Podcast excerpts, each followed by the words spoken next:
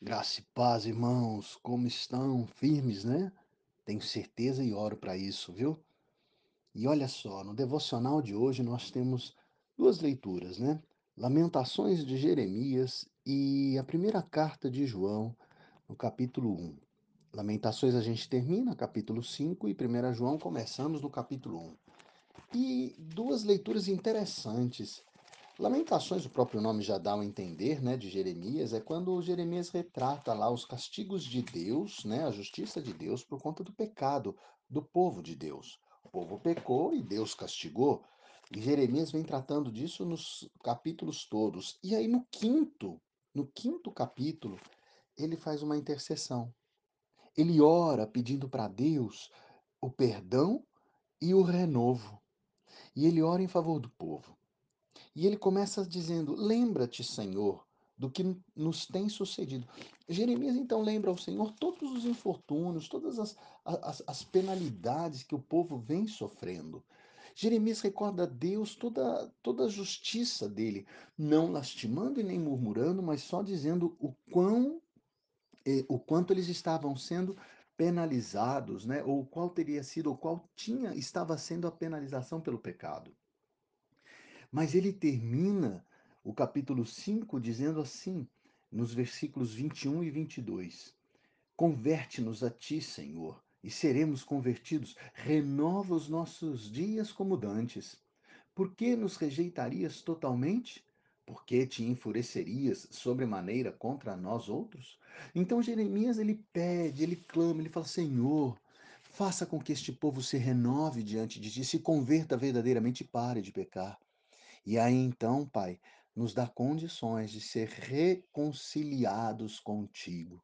Esse foi o final desse livro de Jeremias, onde ele intercede pelo povo para que eles tivessem ou voltassem a ter então comunhão com Deus.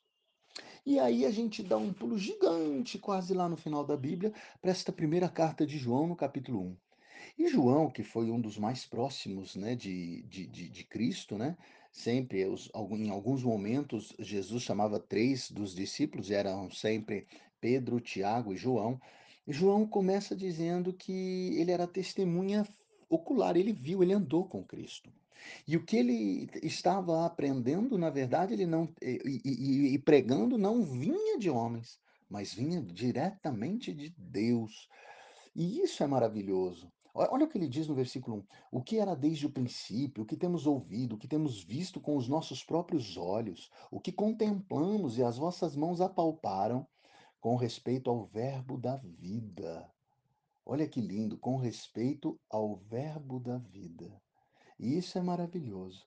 Então, ele declara que ele viu Cristo, ele andou com Cristo, ele até tocou em Cristo. E o que ele aprendeu? Ele aprendeu de Cristo. E quem era Cristo? Senão Deus. E aí ele vem e ele traz duas outras informações.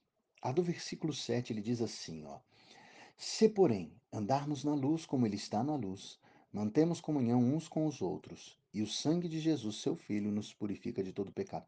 Meu irmão, deixa eu te falar uma coisa. O cristão genuíno, o cristão verdadeiro, ele tem por hábito andar na luz.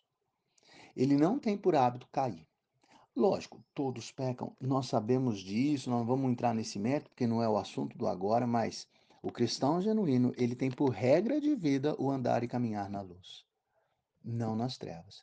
Ele vai falhar, ele vai pecar, mas ele terá um arrependimento e um conserto de vida rápido. Por quê? Porque ele é um cristão verdadeiro. Então, que fique bem claro nas nossas vidas, que venhamos a ser e ter um comportamento fiel, reto e justo diante da palavra mais ou menos o que Jeremias pedia no final do seu versículo, né, do, do, do seu livro lá de Lamentações, os convertidos verdadeiros, eles caminham com Cristo, eles se reconciliaram com Deus. E aí ele termina falando assim, no versículo 9, né, antes de terminar, ele diz assim, ó, se confessarmos os nossos pecados, Ele é fiel e justo para nos perdoar os pecados e nos purificar de toda injustiça. Está aí a deixa, porque nós andamos na luz. Um cristão verdadeiro enxerga rapidamente o erro que teve, se arrepende perante o Senhor, perde perdão e aí ele é purificado da injustiça. E ele anda em intimidade com o Senhor, como ele diz no versículo 7. Então, que possamos ter essa vida de busca de santificação, glorificando a Deus em nossas ações todos os dias. Em nome de Jesus, amém? Que vocês tenham um dia maravilhoso, um final de semana extraordinário, em nome de Jesus.